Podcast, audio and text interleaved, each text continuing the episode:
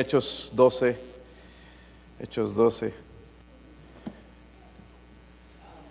No es lo mismo los servicios sin ustedes, hermanos, así que vengan, ¿ok? Cada uno de ustedes es importante. Hechos 12.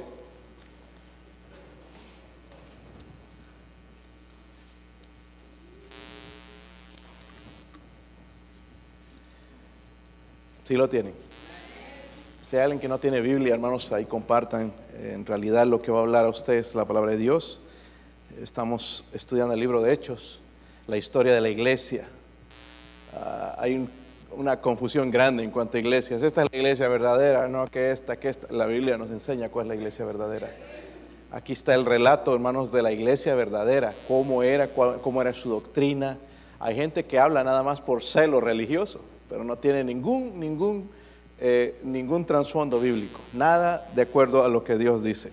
Vamos a salir de esa confusión y dejar que nuestra iglesia, hermanos, se acomode, no que sea perfecta, pero se acomode a, a las enseñanzas de Dios. Yo leo el versículo 1, ustedes el 2 y todos juntos en el versículo 5. ¿Sí lo tienen? Dice, en aquel mismo tiempo el rey Herodes echó mano a algunos de la iglesia para maltratarles. Y viendo que esto había agradado a los judíos, procedió a prender también a Pedro. Eran entonces los días de los panes sin levadura.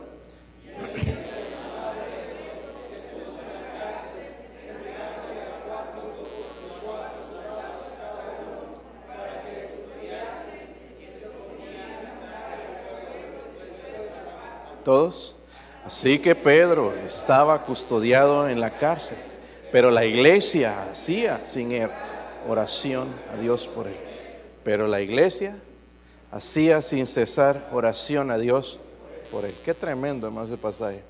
La iglesia hacía sin cesar oración a Dios. ¿Y qué lejos estamos de esto? ¿Qué lejos estamos de esto? Algunos de nosotros aquí confiamos más en el Facebook que en la mano de Dios. Para mí es bien triste, hermanos, ver que cristianos pongan sus penas en el Facebook y llevarlas a Dios. Es una tristeza. Dios sigue siendo Dios. Y se los voy a demostrar. Padre, gracias por este día, Señor. Ayude a este siervo inútil. Deme la fortaleza que necesito en esta mañana, Dios mío. Ayúdeme, Señor, por favor, a predicar su palabra con autoridad, poder de lo alto. Señor, que usted hable a través de este siervo inútil, Dios mío. Que su palabra, Señor, entre en nuestros corazones. Si hay alguien sin Cristo, alguien que está rumbo al infierno, Señor. Ruego, Padre, que en este día el Espíritu Santo pueda convencer, convencer de pecado, Señor. Oro, Señor, por su presencia, Dios mío. Ayúdenos, Señor, en el nombre de Jesucristo se lo pido. Amén. Pueden sentarse, hermanos. So, en la narrativa del libro de Hechos, vamos a la semana pasada o las dos semanas, hace dos semanas estábamos en Antioquía, ¿verdad? Pero ahora vamos a regresar a Jerusalén. Y allá en Antioquía, hermanos, fue el lugar donde se le llamó por primera vez cristianos a los seguidores de Cristo. Cristianos a los seguidores de Cristo. No es un invento de nosotros, hermanos. Ahí en la Biblia está, les llamaron cristianos. ¿Por qué? Porque seguían a Cristo, se parecían a Cristo, eran, querían ser como Cristo, así como estaban cantando, ¿verdad? El querer ser como más como Cristo. Pero hay algo importante en el, en- en el capítulo 11 que nosotros vimos en el, en el versículo 21, y es, es, es asombroso, hermanos, sobre esa iglesia en Antioquía. Dice que la mano del Señor estaba qué? La mano del Señor estaba con ellos y dice, gran número creyó y se convirtió en el Señor. Yo sigo creyendo, hermanos, que la mano del Señor está en nuestra iglesia. Sigo creyéndolo. Hay personas que quizás no creen, pero yo creo que Dios está en- eh, eh, ha puesto su mano en esta iglesia. Yo no entiendo por qué, pero Él ha decidido poner su mano en nuestra iglesia. Ayer que fuimos a Oak Ridge, hermanos, tuvimos tremendo tiempo, hermanos. Fue bueno ver eh, a los hermanos visitar allá y ver a di- diferentes lugares, ver gente nueva moviéndose también en el lugar, hablar por primera vez con algunos. Y me tocó esta casa aquí y esta muchacha salió y le empecé a preguntar acerca de la salvación. Me dije, yo iba a una iglesia cristiana cuando era niña, fíjese, cuando era niña. Pero hay una pregunta donde nosotros a veces tenemos que hacerle a la gente, porque no es solamente ir a la iglesia, El ir a la iglesia quizás es bueno, ¿verdad? Depende de dónde va uno. Pero le hice la pregunta, ¿y sabes tú si estás, estás segura de que tú partirías con Dios el día que tú mueras? Y me dijo, no. Entonces le hice esta pregunta, ¿cómo crees tú que una persona puede ir al cielo? Me dijo, pues tiene que ser una persona buena. ¿Qué creen ustedes? El Señor dice que no hay justo ni uno. No hay ninguno bueno, nadie se iría al cielo. Pero bueno, le dije, le mostré ese versículo y pues me dijo, entonces tiene que tener un buen corazón. Sigo con las malas noticias. ¿Sabes qué dice en Jeremías? Que el corazón del hombre es perverso, es engañoso y es perverso. O no, no podemos, eh, eh, estamos perdidos. Y ahí le presenté el Evangelio. Pero estaban sus niños un poquito inquietos y, pues me distraía uno de ellos. Eh, le presenté el Evangelio lo que pude y le dejé un folleto. Y me estaba yendo, me estaba despidiendo y me dice, espérese, ¿no va a orar por mí? Y, yo me quedé asombrado porque nadie casi pide eso, nada, están esperando que uno se largue ya, ¿verdad? Para seguir viendo la novela o la televisión. Y me dijo, um, no va a orar por mí. ¿Y ¿Cómo quieres que ore por ti? Por mi salvación. Había entendido el mensaje, hermanos, a pesar de toda la distracción. Y yo me doy cuenta, hermanos, que en realidad nosotros hacemos nada. Dios lo hace todo. Dios llama a la gente, Dios salva a las almas, nosotros nada más llevamos el Evangelio. Me dijo, por mí, yo quiero, yo, ¿qué, quieres hacer? Yo, yo, quiero recibir a Jesucristo. Y ahí oró, hermanos, y ahí estaba el niño, todavía estaba inquieto. Entonces yo me quedé con mis ojos abiertos orando, guiándole, y lo agarré del brazo porque estaba ahí ah, molestando a la mamá. Lo agarré, así lo tenía por un ratito, oramos y recibió al Señor. Gloria a Dios, y sí me aseguré de eso, y sí, sí lo hizo de corazón. Llegamos a la iglesia, tuvimos ese ese almuerzo, ¿verdad, hermanos? Ayer Daniel estaba tan emocionado con ese almuerzo.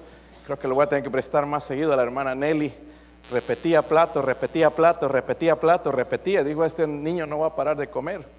Le gustó lo que ella hizo. Terminamos de comer, hermanos, y vino la señora aquí de la escuela, la directora, y vino con un sobre en la mano y se lo di al hermano John, que es nuestro tesorero, y lo abrió y eran mil dólares. Si nosotros no queremos trabajar en la obra del Señor, Dios va a enviar a alguien más. Por eso le digo que la mano del Señor está con nosotros. Dice que la mano de Dios estaba con ellos.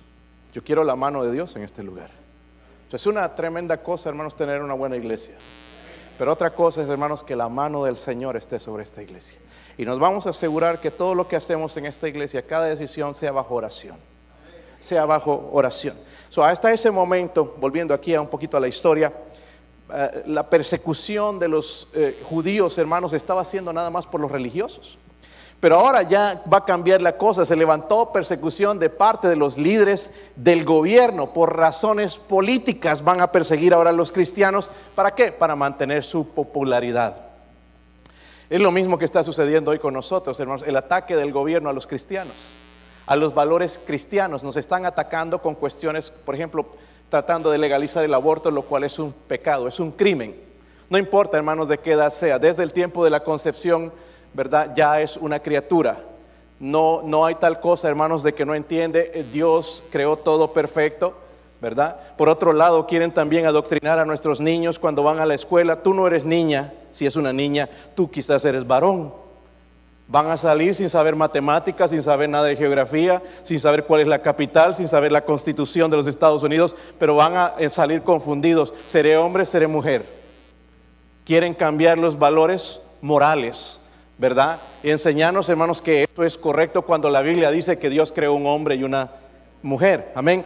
Lo quieren cambiar y, el, el, gobierno mismo ha, pensado, ha empezado la persecución al cristianismo. Tú puedes, hermano, puedes decir, eh, pueden venir aquí a hacer una revuelta en contra de la iglesia, pero si nosotros vamos a un desfile de transexuales y decimos algo, nos llevan a la cárcel. Eso se llama persecución. Amén. Las cosas, hermanos, para la iglesia en, Jerusalén se estaban poniendo difíciles. Imagínense para el cristianismo moderno, ¿aguantaríamos estas cosas? Dice que Jacob fue asesinado, ¿verdad? Jacob fue asesinado, Pedro estaba ahora encarcelado, lo habían metido a la cárcel, eh, eh, estaba esperando su ejecución, pero saben que todo estaba cerrándose para los cristianos, pero las puertas de los cielos seguían abiertas. Y no importa que se nos cierren las puertas, no importa que nosotros como cristianos decidamos volver al mundo, siempre las puertas del cielo están abiertas. Y podían orar a Dios. Y la Biblia dice, la iglesia hacía sin cesar oración a Dios por él la decadencia, hermanos, de nuestras iglesias en estos tiempos, ¿sabe? Se debe mucho a la mundanalidad. Lo voy a repetir. Nuestra decadencia espiritual, hermanos, no es culpa de la iglesia, es culpa de la mundanalidad. Hay cristianos que les gusta ser mundanos. Hay cristianos que les gusta ser mundanos. Pero en esta mañana estaban cantando, he decidido irme del mundo. O no sé si estaban diciendo, he decidido irme al mundo. Nosotros no podemos amar a dos, a Dios y al mundo. Y es muy fácil, hermanos, en los Estados Unidos caer en la mundanalidad. Amén. Cuando yo caigo en la mundanalidad, entonces voy a dejar de orar. En Santiago 4, versículo 1. Quiero que vayan para allá, hermanos, si ustedes eh, conocen su Biblia. Santiago 4, versículo 1.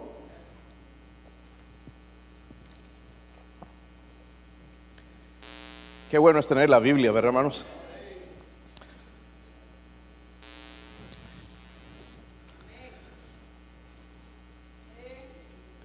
Vivimos en una sociedad buscando culpables por todo lado, pero aquí el Señor nos da respuesta de dónde es que en realidad vienen los problemas. Dice, ¿de dónde vienen las guerras y los pleitos entre vosotros?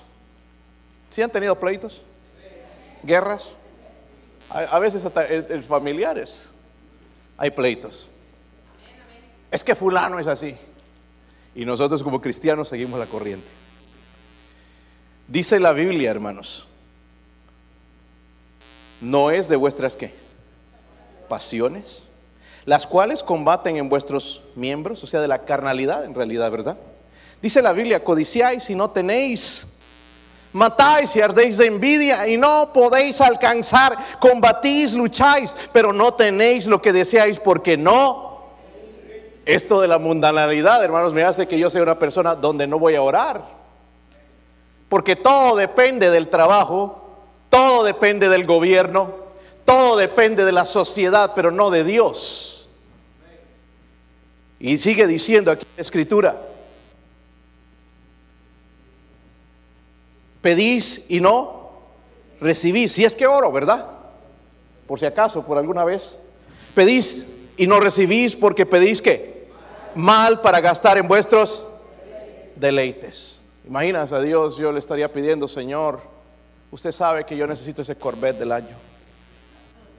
Mire cómo impresionaría a más gente, vendrían a la iglesia. Yo necesito, Señor, ese Corvette. ¿Qué creen? Uh, no, imagínese. Si aparecería el pastor en un Corvette. Ahí están las ofrendas. Se está sacando el dinero. Lo bueno es que aquí la, iglesia sabe que yo no puedo hacer eso. ¿Entiende? Qué bueno que varios son los que ven lo de la economía en nuestra iglesia, pero no yo. ¿Ok? Eso es tremendo. Pero debería darme Dios ese Corvette. ¿Ah? Yo quizás lo quiero, hermanos, mi sueño. No, en realidad no. Este, yo prefiero una troca grande con llantas grandes y cosas así. Soy más redneck. este, pero debería darme Dios cosas así. Estoy pidiendo mal. Pero muchos de nosotros pedimos nada más, Señor, bendígame, sáneme para seguir trabajando, sáneme, quíteme esto, porque usted sabe que yo necesito trabajar. Estamos pidiendo mal para gastar en nuestros... No estamos orando para que la gloria de Dios se expanda. Estamos orando por nuestros deleites. Dice la Biblia también sigue diciendo, o oh, almas que adúlteras. Wow, qué palabra más fuerte, hermanos. Dios nos está llamando yo no lo dije, lo dijeron ustedes. Nos está llamando. ¿Saben qué es una persona adúltera? Es una persona infiel. ¿Verdad? Una persona casada que tiene otra aventura con otra mujer que no es su esposa, eso se llama se llama adulterio. Es pecado. Pero aquí Dios nos está diciendo, oh almas, las almas, dice adúlteras, porque ahí es donde está la voluntad. Oh almas adúlteras, ¿no sabéis que la amistad del mundo es que? ¿Es que, hermanos? ¿Es que? Es enemistad contra cualquiera, pues, que quiera ser amigo del mundo se constituye enemigo de Dios. ¿O pensáis que la escritura dice en vano, el espíritu que Él ha hecho morar en vosotros nos anhela celosamente? Y es por eso que amo a mi Dios, porque Él me anhela celosamente. El mundo solamente quiere arruinarme, pero Dios me anhela celosamente igual a usted. ¿Se encuentra en esa situación en donde Dios no le contesta las oraciones? Qué triste es estar en ese lugar. Oramos y pum, pum, pum, rebotan las oraciones. Entonces tengo que pedir a alguien más que ore por mí. Porque Dios a Dios no quiere escuchar. Sí escucha, pero me está diciendo no todo el tiempo. Porque justamente he dejado que la mundanalidad tome control de mi vida. ¿Verdad? Los discípulos, hermanos, aquí, antes de que el Señor se vaya, le pidieron algo más sublime que lo terrenal. Y le dijeron, le dijeron, Señor, lo vieron orar, miraron cómo oraba allá solas, se quedaban los discípulos mirando, mira cómo ora el Señor. Mira, ya van 10 minutos, van 20, van 30, mira, pero mira con qué, cómo ora, con qué fervor. Y terminó de orar y no lo interrumpieron en ese momento, pero se acercaron, Señor, por favor, enséñanos a orar. Nosotros, ¿sabe qué pediríamos? Enséñanos a predicar. Que gente se convierta. No, no. Ellos pidieron, Señor, enséñanos a orar. Es la petición que le hago al Señor, Señor, enséñame a orar. Tenemos que aprender a orar. hermanos, la oración nunca está presa. Por eso debemos aprender a llegar hasta el trono de Dios en oración. Son tres verdades, hermanos, en este, estos cinco versículos. Miren la primera, en el versículo 1 al 2 otra vez. En aquel mismo tiempo el rey Herodes echó mano a algunos de la iglesia. ¿Para qué? Maltratarles. Y mató a espada a Jacobo, hermano de Juan. La primera, entonces, la primera ah, verdad aquí es la desesperante situación del cristianismo en ese tiempo allá en Jerusalén. Este Herodes era Agripa, no el que tenía la gripa. Agripa primero. En realidad el Herodes era el título, ¿verdad? porque había Herodes el Grande. E, este era el nieto de Herodes el Grande. Okay, no sé si estaba más grande o grande así, no sé. Pero era Herodes el Grande y era el, nieto, Herodes Agripa. Herodes el Grande, hermanos, era el que trató de matar al Señor Jesucristo cuando nació. Solo lo que yo puedo ver, hermanos, en esta familia, Herodes es que odiaban el cristianismo, odiaban las cosas de Dios. Ni un solo miembro de la familia Herodes, vemos en las escrituras, ni en la historia, se convirtió al Señor Jesucristo. Todos murieron como impíos. So, ese Herodes, hermanos, encontró una manera barata de encontrar favor con los judíos, persiguiendo a la iglesia eh, para ganar el favor, ganar los votos de los judíos. Recuerden, los judíos eran judaizantes y habían judíos que se estaban convirtiendo a Cristo y no les gustaba, pero Herodes entonces vio eso y dijo, me voy a agarrar el favor de los judíos, voy a perseguir a los cristianos y de esa manera yo puedo tener mucho más más poder en el, en el trono. Comenzó a ofrecer grandes donaciones al templo empezó a hacer grandes cosas por ellos y persiguió al cristianismo, incluyendo a, mató a, Jacobo primeramente y luego metió a la cárcel a Pedro, al cual también esperaba matar. Versículo 2 dice, y mató a espada a Jacobo, hermano de Juan. Recuerden, Jacobo era hermano de, los, eran los hijos de Zebedeo, eran discípulos o apóstoles del Señor. Jacobo, hermanos, fue el primer mártir entre los apóstoles. El primero fue Esteban. Pero aquí entonces ya el primer, el primer apóstol va a ser mártir y todos, según la tradición, fueron eh, martirizados, perseguidos, ¿verdad? Solamente por creer en el Mesías, por predicar del Mesías. Ellos sabían que ese Mesías iba a ser rey. Pero lo que no sabía Jacobo es que cómo iba a terminar su vida. Saben, hermanos, hay un precio por seguir a Jesús. Por eso muchos se meten en el misterio y después salen rapidito. Porque hay un precio. Pero vale la pena pagar ese precio. Vale la pena pagar ese precio. Y ahorita mismo les voy, a mencionar por qué. Pero pastor, Jacobo fue decapitado, le sacaron la cabeza. Les voy a mostrar en un momento. Lo que él no logró aquí, el reino que no logró aquí, lo va a tener allá. En otras palabras, cuando Jacobo murió, la ilusión, hermanos de los apóstoles, se desvaneció. Porque ellos pensaron, bueno, la mano de Dios está sobre nosotros, tenemos una protección divina, nadie nos puede tocar, el Señor está con nosotros. Y no fue así, lo decapitaron.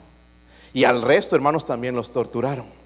Dice eh, Eusebio, hermanos, en la historia de la iglesia, que Clemente de Alejandría dijo que el soldado que estaba custodiando a Jacobo, ya lo llevaban delante del juez, veía tan fuerte su testimonio por Cristo que el soldado se convirtió a Jesús. Es más, el soldado también dijo cuando iban a matar a Jacobo, yo soy cristiano, mátenme a mí también. El poder del testimonio de Jacobo.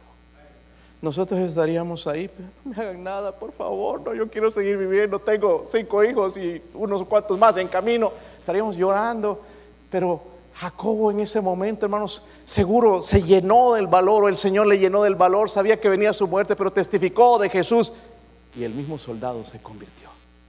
El Señor tenía un propósito, ¿verdad? ¿Sí o no? Ay, lo decapitaron, pero el soldado fue salvo. ¿Y cuántos más quizás no sabemos? Pero eso es lo que nos dice la, historia. la oración nunca está presa, por lo tanto debemos aprender a llegar al trono de nuestro Dios. Número dos, miren el versículo 3 y 4. Y viendo que esto había que agradado, dice a los judíos, procedió a prender también a Pedro. Eran entonces los días de los panes sin levadura. Y habiéndole tomado preso, le puso en la cárcel, entregándole a, cuatro grupos de cuatro soldados cada uno para que lo custodiasen y se proponía sacarle al pueblo después de qué. Todo es bien importante, tiene un orden increíble la Biblia. Luego vamos a ver entonces lo que llamé la detención de Pedro. Miren la conveniencia de Herodes. Dice, viendo que esto había ¿qué? agradado a los judíos, procedió también prender a Pedro se buscó que mejorar su popularidad. él no le importaba que el cristianismo, que las familias, no le importaba nada, solo su popularidad. ¿No se parece mucho a los políticos de nuestros países? Prometen todo y llegan allá, no, sálvese quien pueda. Pura popularidad, nada más egoísmo, pensando, egocéntrico, pensando en él. de nuevo vemos aquí a Pedro llevado a prisión, no porque hizo algo malo, sino por predicar el Evangelio de Cristo el Evangelio de Cristo. Y lo llevaron, hermanos, a una celda, no por ser religioso, sino una celda estatal del gobierno, ¿verdad? Lo metieron ahí como parte de persecución política. Versículo 3 es interesante, dice, entonces eran los días de los panes sin, como digo, la Biblia todo fue inspirada por Dios. La fiesta de los panes sin levadura, hermanos, estaba asociada con la Pascua. Nosotros celebramos la Pascua, ¿verdad? Pero en ese tiempo, hermanos, de los panes sin levadura, lo que tenían que hacer los judíos es deshacerse todo, según la ley, deshacerse de toda la levadura. ¿Saben lo que es la levadura? ¿Cuántos saben lo que es la levadura? ¿Qué se hace con la levadura? Pan, ¿verdad, hermanos? ¿Sí o no? ¿Cuánto les gusta el pan?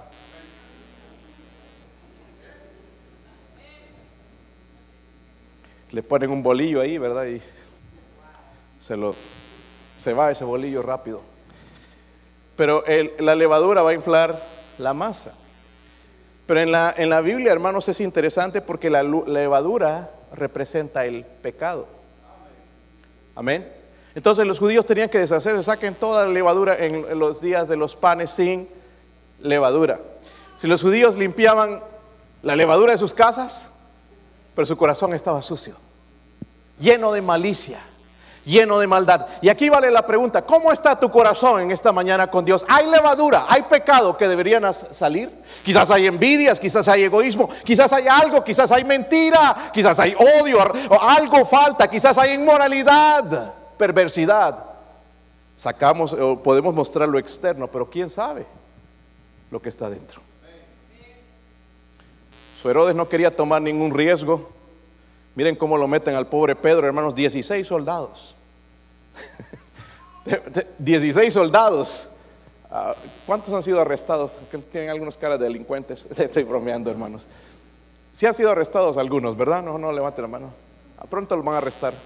Estoy bromeando. Eh, eh, un policía o dos vienen, pero aquí a Pedro se lo llevaron 16, le pusieron para, eh, para cuidarlo dos cadenas, dos cadenas, guardias y una puerta de acero. ¿Cómo salió ese hombre?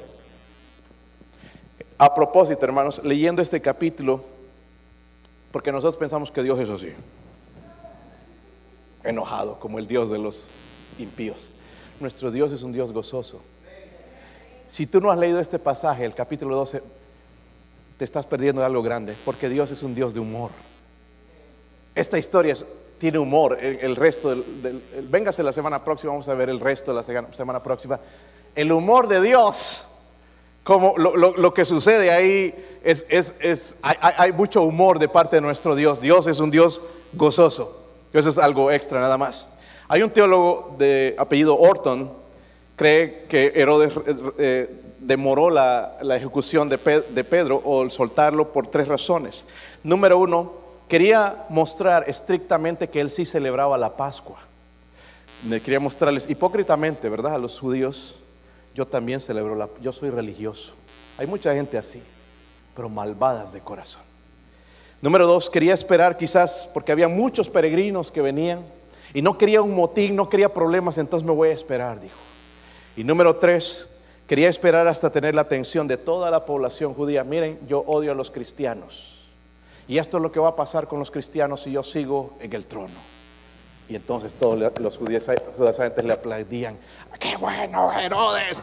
Vamos a votar por ti. Vas a acabar con este cristianismo. Los odiaban, ¿verdad? Pedro estaba encerrado, pero no la oración de la iglesia. La Biblia dice que la iglesia hacía sin cesar oración a Dios por él. La oración, hermanos, no está presa. Por tanto, hermano mío, hermana, necesitamos aprender a llegar hasta el trono de nuestro Dios. Número 3, versículo 5. Hablamos de la detención de Pedro, pero vamos a ver algo más. Dice, así que Pedro estaba qué? Custodiado en el bote. Está en el griego, eso no estoy bromeando. En la cárcel. Dice, pero la iglesia hacía sin cesar oración a Dios por él. Y aquí veo lo, que llamé, hermanos, la diligente oración por Pedro. Por, no de Pedro, por Pedro. Dice así que Pedro estaba custodiado en la cárcel. Pero noten esto, hermanos. Cuando leen la Biblia, agarren, agarren y subrayen o pongan la atención cuando dice entonces o cuando dice pero. ¿Están conmigo? Porque sí estaba en el bote. Pero, ¿qué? ¿Qué haríamos nosotros? Ay, lo tienen en el bote, ¿qué vamos a hacer? A ver, reunamos para sacar un abogado. Aquí dice la iglesia, pero la iglesia hacía sin cesar oración. No saquen el sin cesar, porque esa es la parte importante en ese versículo. Sí es importante orar, pero sin cesar hacían oración por Pedro. So, en ese caso, Herodes tenía soldados, tenía sus cárceles, tenía poder, tenía los votos de los judíos. Pero ¿saben qué? Escúcheme esto. La iglesia tenía el poder sobre el rey de reyes. La iglesia cristiana bautista la fe tiene el poder de Dios. El problema es que no llegamos a Dios. Vamos a confiar en el Facebook y que vea la gente y que me tengan misericordia de mí y me provean y me den una limosna en vez de ah, probar la mano de Dios que sí está conmigo y de que Él me provee y de que Él es mi Dios. Yo no tengo que estar poniendo, hermanos, anuncios en el Facebook para dar lástima a la gente. Hay miles de inconversos viendo todo eso y preguntándose, ¿dónde está su Dios? Un doble mensaje de nosotros. Yo no sé si hay de parte de nuestra iglesia. Espero que no. Pero tenemos poder de llegar hasta el trono de la gracia. Es más, algunos no creen. Miren Hebreos 4. Ay, cuando las cosas, papas, se queman, pastor, no sabe qué hacer uno. Pues le voy a enseñar qué hacer.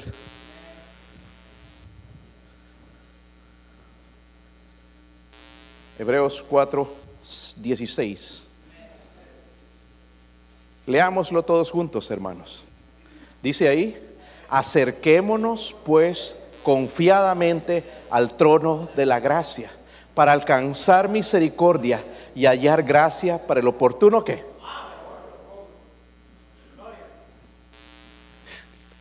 Lo que yo necesito es gracia de Dios. Pero tengo que ir al trono. Pero lo primero que pienso, porque no he podido dormir en la noche, es ¿quién me va a ayudar? Yo, y ahora ¿quién podrá ayudarme? Están esperando que el chapulín aparezca, hermanos. deje de ver tanto chapulín y ponga sus ojos en la Biblia. ¿Puede Dios proveerme dinero para una operación que necesito mucho dinero? Ay, ¿cómo le va a hacer aquí? Todo es tan caro. Dios sigue siendo Dios. Yo no le confío nada al gobierno, hermanos. Gobierno corrupto que está tratando de destruir, usted lo está tratando de quitar. Si le das unas nalgadas, se lo van a quitar. Mejor irá Dios. Pero sabe que no creemos. Nuestro cristianismo, hermanos, es plástico. ¿Sí o no? No se moja con la lluvia, pero cuando viene el fuego se quema. ¿Sí o no? ¿Están conmigo, hermanos? Y Dios dice, acerquémonos confiadamente al trono de la gracia. Déjeme preguntarle, ¿se acercó ya a ese trono de la gracia hoy? Porque íbamos a manejar, ¿verdad? Y salimos confiados en el carro. Voy a, ir, voy a regresar, voy a ir al chino, voy a comer dos libras de camarones. Ya hicimos el plan. Pero por allá Dios tiene preparado otra cosa. La semana pasada tuvimos tanta éxito, Dios se manifestó salvando almas.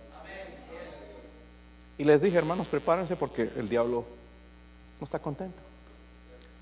Yo creo que el hermano eh, Susano fue, salvado por la pura gracia de Dios el otro día. Si usted no ha visto ese, accidente, hermanos, eh, el diablo quería matarlo. Porque sabía que iba a pasar algo en esta iglesia donde Dios está aquí. Y matando a uno de los miembros, entonces la iglesia iba a entrar en dolor. Iba a decir, ¿dónde está Dios ahora? El diablo quería matarlo, pero dijo, no, no es el tiempo de él. Lo protegió.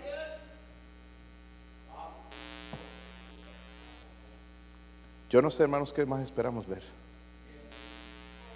Mis familiares no se convierten, pero hábleles de Cristo. Pero sabes qué, hermano, háblale, pelando rodillas. Dice que la iglesia hacía sin, eh, sin, sin cesar oración por Pedro. Y ahorita mismo voy a explicar un poquito más esa palabra.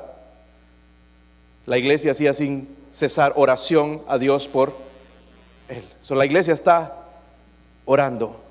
¿Sabe? Lo, que esté sucediendo aquí en la iglesia tiene que ver con Dios, pero con los cristianos que oran. Amén. Dicen por ahí las estadísticas, yo no sé si creo a veces, pero dice que nada más el 30% de los miembros de la iglesia soportan la iglesia en diferentes áreas, económicamente, espiritualmente, en oración, etcétera, etcétera. ¿Será cierto? Yo no sé. Pero la pregunta es, ¿es usted uno de los que soporta la iglesia en oración? Porque esta iglesia necesita oración. Los cañones del infierno están apuntando a la iglesia bautista la fe. No le gusta a Satanás lo que está pasando aquí. Que matrimonios se estén arreglando, que gente se esté salvando, que gente esté saliendo de las drogas y del alcohol y se estén apartando de fornicación y adulterio y estén yéndose hacia Dios. No le gusta. Y necesitamos oración. Como dije, Herodes tenía sus soldados, cárceles, armas, pero la iglesia tenía a Dios. Hermanos, tenemos a Dios. Y la Biblia dice, si Dios con nosotros, ¿quién contra nosotros? Pedro estaba custodiado, hermanos, en la cárcel, pero la iglesia era libre para orar. ¿Sabe que somos libres para orar? Ay, no me dejan salir en el trabajo, pero ¿sabe qué puedes hacer? Orar. me tienen esclavo. Podemos orar. ¿Sí o no, hermanos? So, cuando todas las demás puertas están cerradas, la puerta de los cielos está abierta. Todas las 24 horas, 7 días de la semana, 365 días del año, todo el tiempo. Si tú eres católico y quieres hablar con el Papa, te va a tomar tiempo hacerlo. Eh, eh, espérate, a ver quién está llamando. Fulano de tal. Ah, no lo conozco. Va a decidir si te contesto o no. Honestamente. Pero el Dios de los cielos puede contestar tu oración inmediatamente. Mejor prefiero ir a Él. Aparte el Papa no te puede dar nada. Más que lástima porque está más perdido que nosotros. Honestamente. Tomando un lugar que no le pertenece. Ese lugar pertenece a Dios. Algo que debemos aprender y aplicar en nuestra oración, hermanos, versículo 5. Léanlo conmigo. Dice, hacía sin cesar qué? Sin. Algunos saben esa canción. Sin cesar, sin cesar, ¿verdad? O sin César. Pero es cesar. esa palabra cesar, hermanos, sin cesar, también lo usaban los médicos. Cuando se estira un músculo hasta su límite.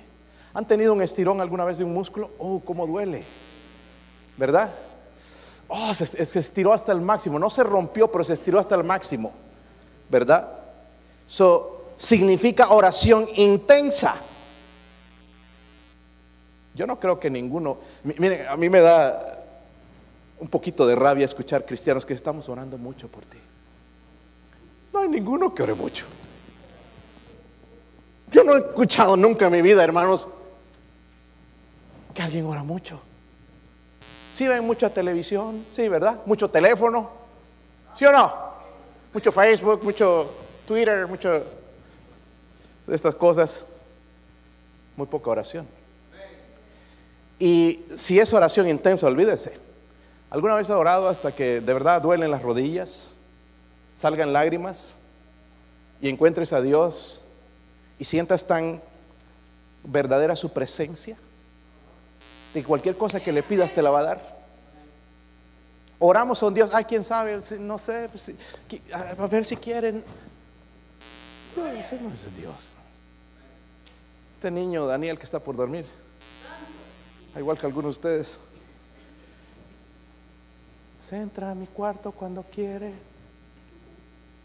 El refrigerador no pide permiso.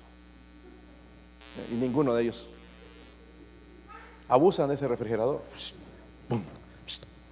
Uno, uy, se da miedo, ¿verdad? Ver todo eso. ¿Cuántas veces se abre? Eso vas a ver sacar algo y ya no hay nada.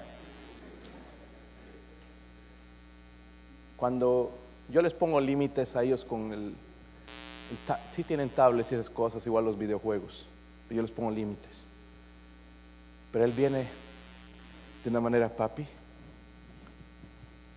puedo jugar. ¿Qué creen? Le digo, sí, pero nada más una hora. ¿Ok? ¿Sabe cómo llegar? Usted y yo necesitamos saber cómo llegar al corazón de nuestro Dios. Los apóstoles sabían esto y Señor, enséñanos a orar.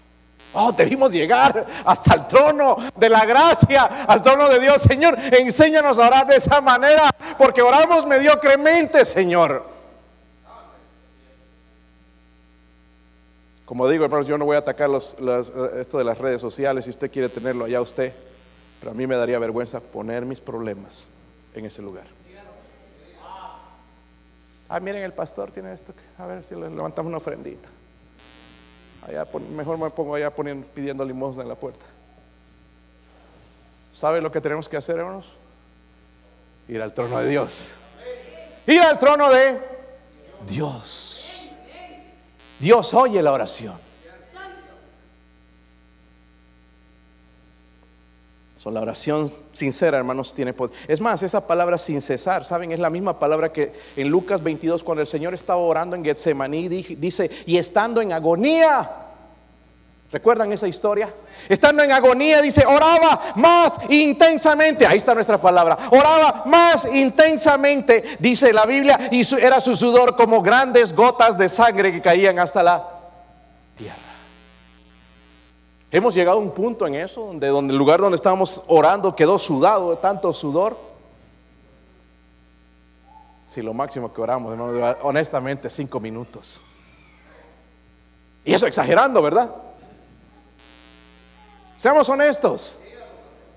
Pero esta iglesia hacía sin cesar oración a Dios por Pedro. Con razón va a suceder lo que vamos a ver la próxima semana. La, iglesia dice hacía sin cesar oración a Dios por él. Miren hermanos, esa oración era ferviente. Dice que oraban a quién. Esa oración también a la iglesia era fiel, ¿verdad? Pero también dice ahí que era oración por él. ¿Por quién? Por Pedro. Era una oración específica. Tenemos que orar específicamente, hermanos. Ay, Señor, oramos por todos los misioneros en el mundo. ¿Sabe que hay misioneros que están robando dinero? ¿En serio? ¿Cómo voy a orar por un sinvergüenza que está allá nada más recibiendo dinero? está conmigo, hermanos? Vamos a orar por los que están haciendo la obra, por los que están entregados a Dios, los que son sinceros y están sirviendo a Dios. ¿Cómo voy a orar por un misionero que está llevando falsa doctrina?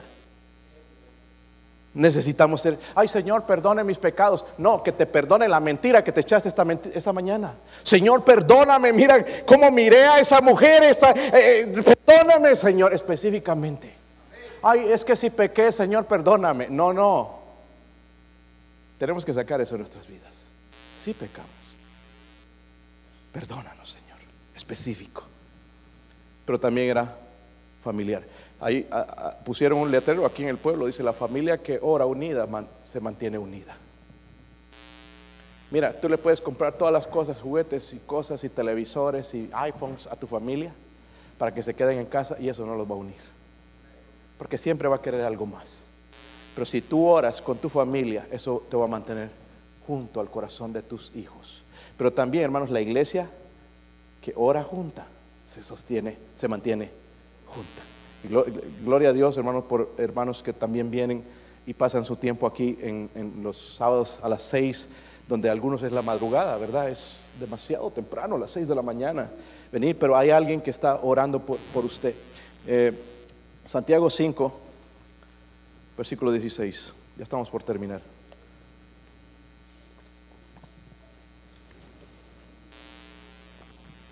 Quiero que leamos la última parte.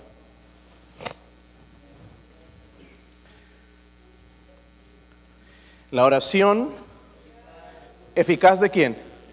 Sabe que somos justificados por la fe, ¿verdad? Dice la Biblia, justificados pues por la fe tenéis paz para con Dios. Cuando está hablando del justo, está hablando del justificado por medio de Cristo. En realidad no somos justos, ¿verdad? Pero Él nos ha justificado. Dice, ¿puede qué? La oración eficaz del justo puede mucho. ¿Sabe por qué estoy orando, hermanos, ahora? Por ustedes. Pero estoy orando por la que el Señor nos provea. Ya nos dio el préstamo, estaba orando por eso, el Señor ya nos los contestó. Tenemos el préstamo, ya el edificio va, respondemos nosotros. Estoy orando porque el Señor nos provea una, un bus, una, una vagoneta o algo mejor. ¿Será que Dios me lo da? ¿Ustedes creen, hermanos? ¿Qué, creen? A ver. No, es que no hay, que hay crisis. ¿Será que Dios nos da? Hermanos, Dios es Dios de la crisis. Si va a ser usado para la obra de Dios, Dios lo va a suplir en su momento. Y quizás estamos cerca. Dios contesta la oración. La oración eficaz, la palabra eficaz significa ferviente. Recuerden esto, hermanos la oración nunca está presa. Ay, pastor, mi esposa me tiene preso. Ore. O el esposo me tiene al revés. Mis padres me tienen preso. Ore. Miren, es fácil ver los errores en las personas. Pero hay veces que tenemos que orar por las personas. La oración nunca está presa. Por lo tanto, hermanos, lo que tenemos que aprender como cristianos es llegar al trono de Dios en oración. Hablamos de la desesperante situación del cristianismo, persecución. Ah, mataron a Jacobo, Pedro estaba en la lista, preso, casi sin esperanza, si, si Dios no intervenía. Vimos la detención de Pedro injusta por predicar el Evangelio, pero el Señor va a obrar, ¿verdad? Poderosamente. Y la diligente oración por Pedro, la iglesia interviniendo, orando. So, la oración nunca está presa, por lo tanto debemos aprender a llegar al trono de nuestro Dios. Hay cosas con las que quiero terminar este mensaje. Número uno, los judíos celebraban la fiesta de los panes sin levadura. La levadura representa el pecado. Se deshacían de la levadura de sus casas, pero no del corazón. ¿Hay algo en tu casa que es pecaminoso y que deberías sacar? Tienes que sacarlo. Si tú quieres bendición de parte de Dios, tienes que sacarlo. Si es la televisión, yo no estoy predicando, hermanos, en contra del televisor. El televisor no te va a hacer daño, pero lo que presentan ahí, si tú pasas más tiempo en eso que con Dios, hay un problema serio. Si no te afecta lo que estás mirando ahí, toda esa mundanalidad, algo está pasando en tu corazón. Porque lo que estamos viendo en la televisión, hermanos, da ganas de hasta de llorar. Es lo que nuestros hijos van a estar viendo y siguiendo. Se deshacían de la levadura de sus hogares, pero no de sus corazones. Déjenme preguntarle, honestamente, honestamente, a todos ustedes, ¿hay levadura en su corazón? ¿Hay pecado en su corazón del cual usted debería deshacerse? Pero también dice la Biblia, Pedro estaba custodiado en la cárcel, pero la iglesia hacía sin cesar oración a Dios por él. ¿Cuál es su primer recurso cuando vienen los problemas? Cuando se te rompió el carro, cuando, cuando, cuando no hay dinero, cuando perdiste, el, ¿cuál es el primer recurso? ¿Será Dios? Dios quisiera ser el primer recurso. No que lo publiques a todo mundo y lo vea todo mundo, en todas partes del mundo. Miren el cristiano allá con esa necesidad. ¿Dónde está su Dios? Ahora tenemos que mandarle nosotros. Nosotros no creemos, pero aquí está. Le vamos a mandar. Qué desgracia. Qué vergüenza. ¿Cuál es tu primer recurso? ¿Has llegado al punto de orar sin cesar? Creo que muy poco. Estoy hablando fervientemente, como un músculo, hermano, se estira al máximo. Hemos llegado a ese punto de orar por nuestros familiares. Quizá usted tiene problemas en su matrimonio, en su familia. Has llegado a ese punto de, de- de como estirar hasta el máximo, fervientemente orando a Dios de los cielos por esa persona que se convierta de una vez por todas. Que la mano de Dios obre en ese. Miren, hermanos, ¿sabes? Pedimos bendición por la gente que anda mal. Yo no oro así, hermano, perdónenme, pero yo no puedo. Ay, bendice a fulano y anda de cabeza, anda en drogas, anda rebelde. Yo no puedo orar así.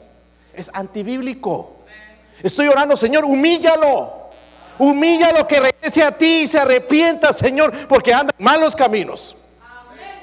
Pero proveele, Señor, que trabajo, que este, que. No, ¿cómo le va a proveer? No se anda mal. Estamos orando mal para gastar en nuestros deleites. Y por eso no recibimos fervientemente como, un músculo, hermanos, que se estira al máximo. Dios dice que la iglesia oraba. Escúchenme bien, ¿qué hacía la iglesia? No rezaba. Rezaba, no rezaba, oraba. ¿Sabe lo que significa rezar? Repetir. Y la Biblia dice en Mateo 6, 7, y orando no uséis vanas repeticiones como los gentiles que piensan que por su palabrería serán oídos. Orar es hablar con Dios, no repetir lo mismo y lo mismo y lo mismo. Y Santa María, Madre de Dios, y Padre nuestro que estás en los cielos, eso es rezar. Dios no escucha eso. Orar. Que Dios nos ayude, hermanos. Vamos a ponernos de pie. Vamos a ponernos de pie. Puestos de pie, puestos de pie.